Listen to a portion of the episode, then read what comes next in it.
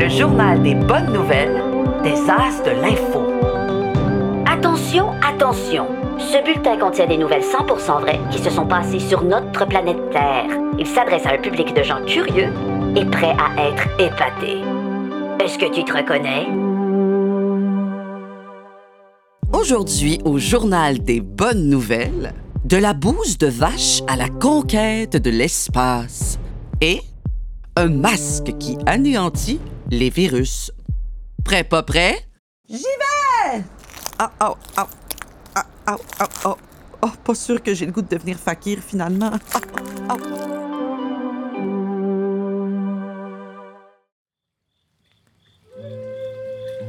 Ah, je peux pas croire que je suis au Japon. C'est le plus beau voyage de ma vie. J'aime tout, Mais ça pue donc bien. L'odeur contraste avec le paysage. hein. Dur à croire, mais vrai. Les Japonais ont potentiellement ouvert un nouveau chapitre de leur histoire spatiale avec l'essai réussi d'un moteur de fusée alimenté uniquement par de la bouse de vache. Qui aurait cru qu'un jour, les fusées qu'on envoie dans l'espace seraient alimentées par du caca? Premièrement, c'est pas directement des bouses de vache qu'on met euh, dans la fusée, hein? On fabrique un carburant à base des contributions bovines que l'on nomme biométhane. Deuxièmement, il faut savoir qu'au niveau environnemental, c'est génial le biométhane. C'est très rentable. Les vaches en produisent gratuitement, puis en, en pas pire grande quantité. Et c'est un carburant très performant, d'une grande pureté.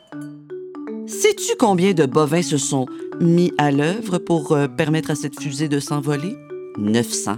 900 vaches. Et ça en fait de la bouse. hein? Et malheureusement, si on la récupère pas, ça va émettre beaucoup de gaz à effet de serre. Pour le Japon, le caca de vache, c'est en train d'être considéré de manière très sérieuse comme une ressource d'avenir. Donc, la prochaine fois que tu passes en voiture près d'un champ et que ça sent fort, rappelle-toi de cette histoire-là. Qui sait, peut-être qu'un jour, tous ces cacas anonymes vont contribuer à sauver la planète. Hum, Même eux peuvent mettre l'épaule à la roue. ah, poursuivons.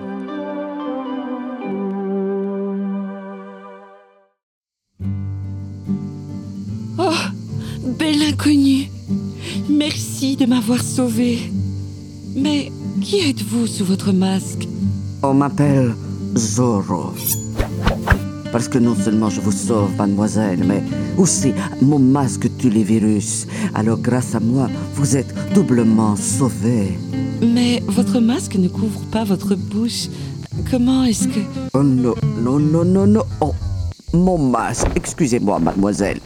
Bon, excusez la petite dramatisation, je trouvais que c'était plus sympathique comme ça. Pendant la pandémie, on a tous été des héros masqués, en quelque sorte, quand on s'est mis à couvrir nos bouches dans les lieux publics.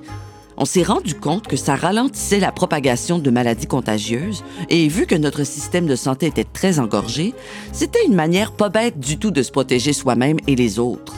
Mais on a toujours su que ces masques-là, bien que très utiles, empêchaient pas la propagation du virus à 100 eh bien, figure-toi donc que certains chercheurs québécois et du Brésil ont poussé la réflexion un cran plus loin.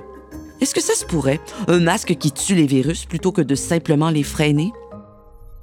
Ils ont travaillé sur une membrane, un revêtement bioactif qui serait placé directement sur le masque et qui non seulement bloquerait les virus, mais les détruirait. C'est une excellente nouvelle, ça, pour les endroits qui sont à très haut risque, comme les salles d'urgence des hôpitaux ou les avions. Le seul hic, c'est que ce masque-là n'a pas une très longue durée de vie. On pourrait pas l'utiliser pendant plusieurs jours, par exemple. Mais si quelqu'un était à l'urgence pendant une période où la maladie rôde plus, c'est vraiment un produit qui pourrait être considéré. Ah Vous êtes de retour, mon cher héros masqué. Oui, respiratoires. Je, je n'ai rien compris avec votre masque sur la bouche, mais quel héros vous faites?